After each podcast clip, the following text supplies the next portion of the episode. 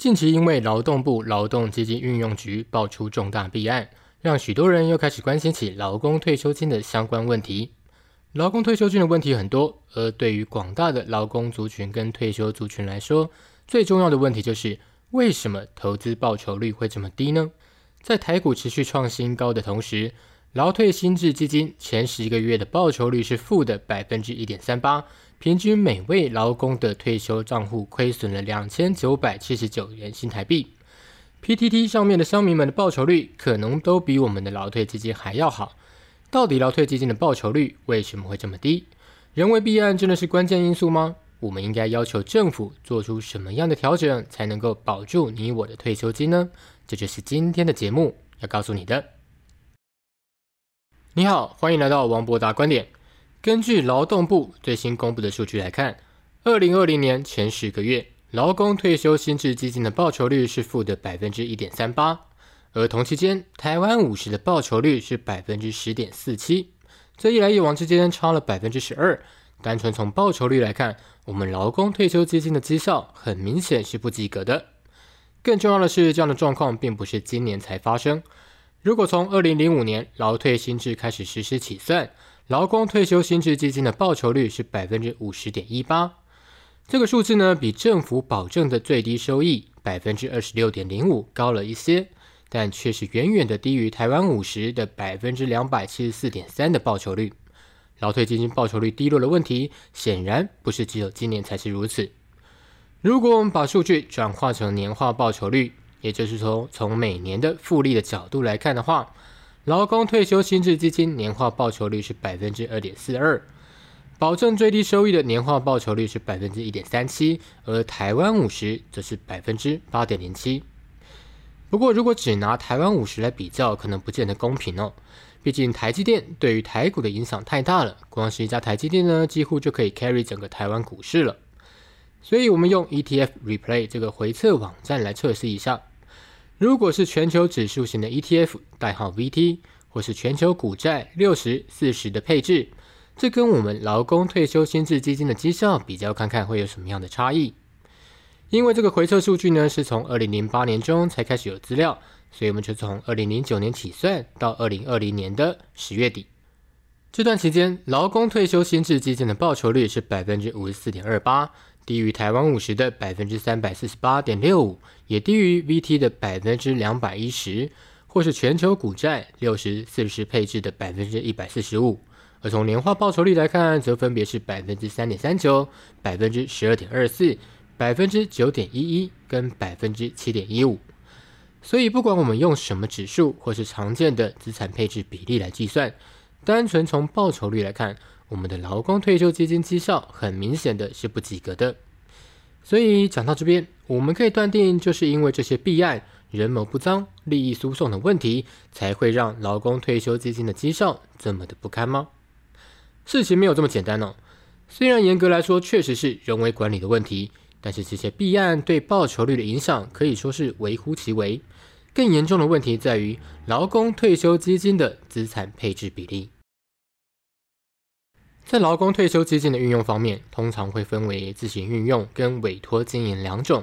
自行运用呢，就是劳动基金的运用局来操盘，而这次爆发弊案的就是劳动基金运用局的国内投资组组长。而委托经营呢，就是交给投信机构来代为管理。在劳工退休基金运用情形每个月的报告里面，都会公布他们的绩效细节。我们就选择这次爆发弊案的基金自营投资国内权益证券的这个部分来看好了。这个部分呢，今年前十个月的绩效是百分之十三点一六，好像还不错，对不对？如果你有印象的话呢，前十个月劳工退休新制的整体报酬率是负的百分之一点三八，而台湾五十的报酬率是百分之十点四七，所以这部分的报酬率其实算是相当不错的。嗯，有没有一种可能，它只是今年运气特别好呢？如果从有公布基金自营投资国内权益证券绩效的二零一零年来起算，它的报酬率是百分之一百二十二点一五。相对来说呢，劳工退休新制基金的整体报酬率是百分之三十七点九七，而台湾五十呢是百分之一百五十六，VT 是百分之一百三十四，全球股占六十四十的配置呢则是百分之一百一十五。也就是说，基金自营投资国内权益证券的报酬率是远优于整体退休基金的报酬率，它甚至呢还优于全球股债六十四十的配置。而从年化报酬率来看，基金自营投资国内权益证券是百分之六点八八，相对来说呢，劳工退休新制基金的整体年化报酬率是百分之二点七二，台湾五十百分之八点一七。BT 是百分之七点三四，而股债配置比例呢，则是百分之六点六二。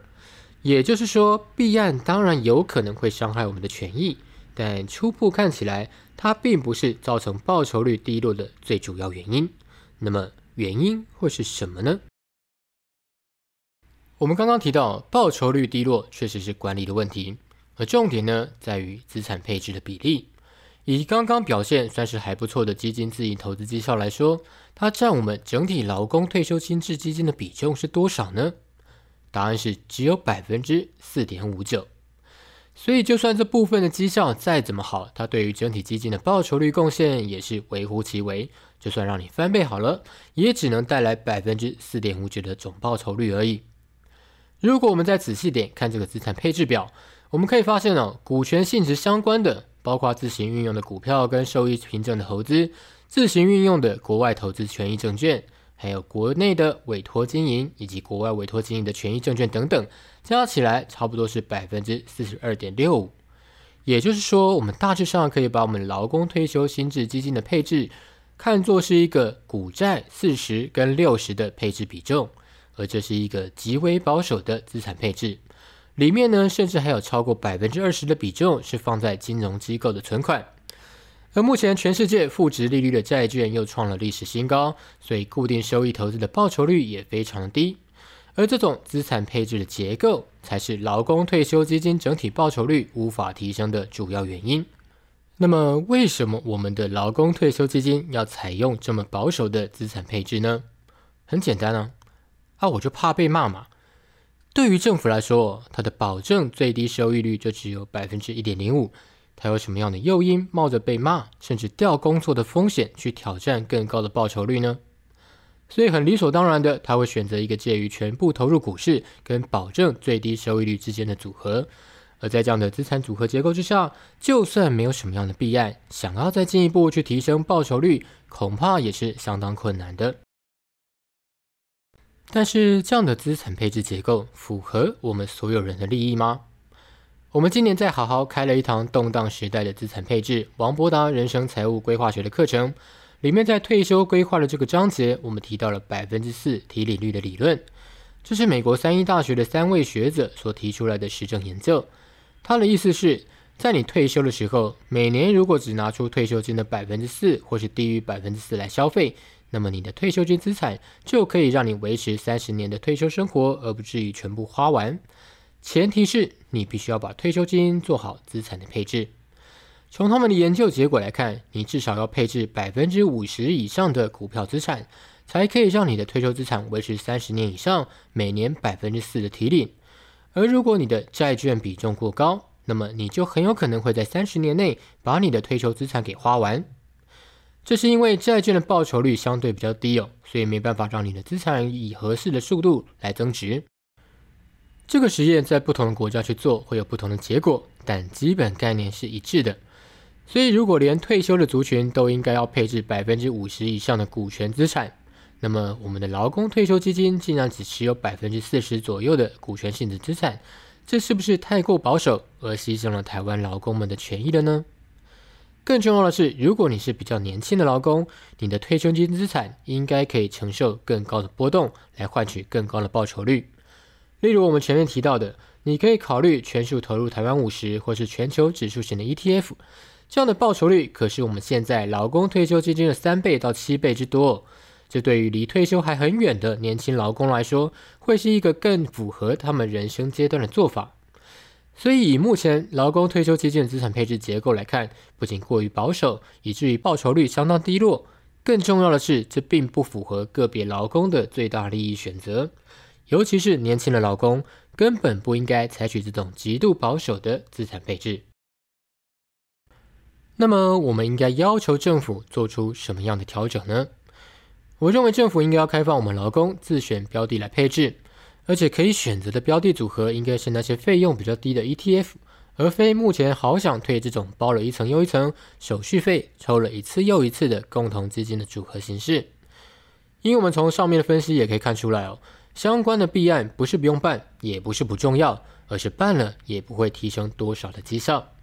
真正重要的问题还是因在于我们的政府怕被骂，所以采取了极度保守的资产配置。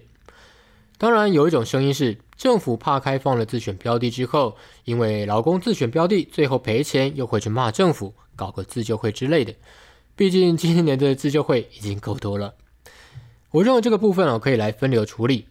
劳工可以选择让政府代管，这就是目前的做法。但劳工呢，也可以自选标的，这个部分政府就不需要去保证最低的收益。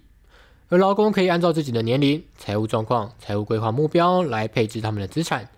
例如，二十五岁跟五十五岁的劳工，他们可能配置的比重就会很不一样。而这样的做法呢，也才能兼顾到不同需求劳工们的权益。我个人呢，很希望这个政策可以付诸实现。最近在公共政策网络参与平台看到一个连署案，虽然内容不算完整，也不是我们发起的，但由于呢，它现在最接近连署的门槛。所以呢，如果你也希望改变这个现象，也请你一起加入联署，我们就可以看到政府会如何回应我们的需求。台湾在很多议题跟制度上都走在世界的前头，比如说像是防疫或是同婚之类的，没有理由我们的退休金制度还停留在史前时代吧？讲到这边，我也很好奇，你对于我们的退休金的投资报酬率或是现行制度有什么样的看法呢？你也可以留言给我们，告诉我们你的看法。而如果你想要进一步了解资产配置或是退休的规划，也可以参考我们在好好的动荡时代的资产配置王博达人生财务规划学的课程。今天的节目就到这边，想要掌握重要的财经议题，你可以在 YouTube、Facebook 搜寻王博达观点，或是加入我们的电子报与 Telegram，掌握我们的最新讯息。我们下次再见喽，拜拜。